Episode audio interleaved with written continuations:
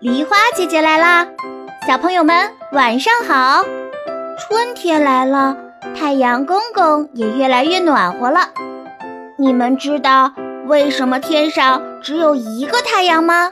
嗯，让梨花姐姐来告诉你们吧。东方天帝有十个孩子，于是他每天都会派一个儿子去给天帝献温暖。刚开始，他的儿子们都很听话。早上在东海洗澡，洗完澡后，他们像小鸟那样栖息在一棵大树上。轮到谁今天值日，谁就踩着祥云悠哉悠哉地挂在天上。等到月亮出来时，他们就一起回家休息睡觉，日子过得非常充实。可是突然有一天，他们觉得。每天轮流上班，好无聊。于是大哥就建议道：“这日子太无聊了，咱们十兄弟还从来没有一起出去玩过呢。咱们一起去天上玩吧。”大家听了都觉得这个建议非常好。于是第二天在东海洗完澡后，他们并没有和往常一样爬到树上休息。十个太阳一起爬上祥云，在天上做起了游戏。没想到他们贪玩，却让大地上的人们和万物遭了殃。十个太阳像十个火团一样，热得大家都受不了了。大地被烤焦了，森林也着火了，人类也快要渴死了。这时，有个叫后羿的神箭手站了出来。我后羿百发百中，我要射掉这些欺负人的太阳。于是后羿爬过了九十九座高山，迈过了九十九条大河，穿过了九十九个峡谷，来到了东海边。他拉开了万斤力弓弩，搭上千斤重利箭，瞄准天上火辣辣的太阳，嗖的一箭射去，呀！可真准呀！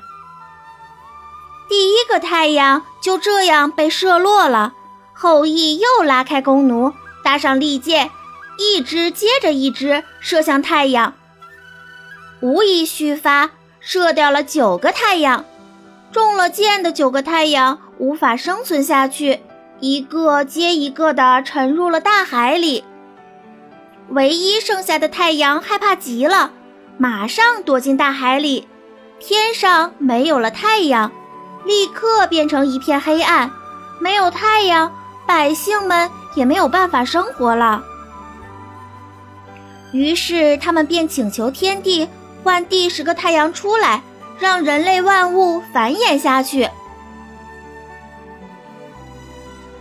太阳，你要答应我，以后每天都认真值日。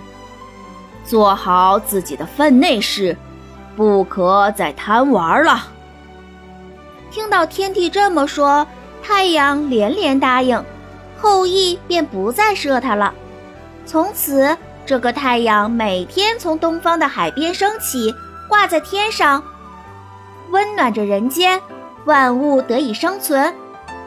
而后羿因为射杀太阳，拯救了万物，功劳盖世。被天帝赐封为天将。各位小朋友在生活中也要遵守纪律，服从安排。春天到了，马上我们就要去春游了。在游乐场玩耍的时候，我们也要听从老师和爸爸妈妈的安排，乖乖排队，遵守秩序，一个一个上去玩游乐项目。如果我们都不排队，一拥而上，都争着抢着要玩，有的小朋友可能就会因此受伤。今天的故事就讲到这里啦，小朋友们，今天的题目是：太阳们每天都在哪里洗澡呢？留言告诉梨花姐姐，就有机会得到梨花姐姐精心准备的神秘小礼物哦。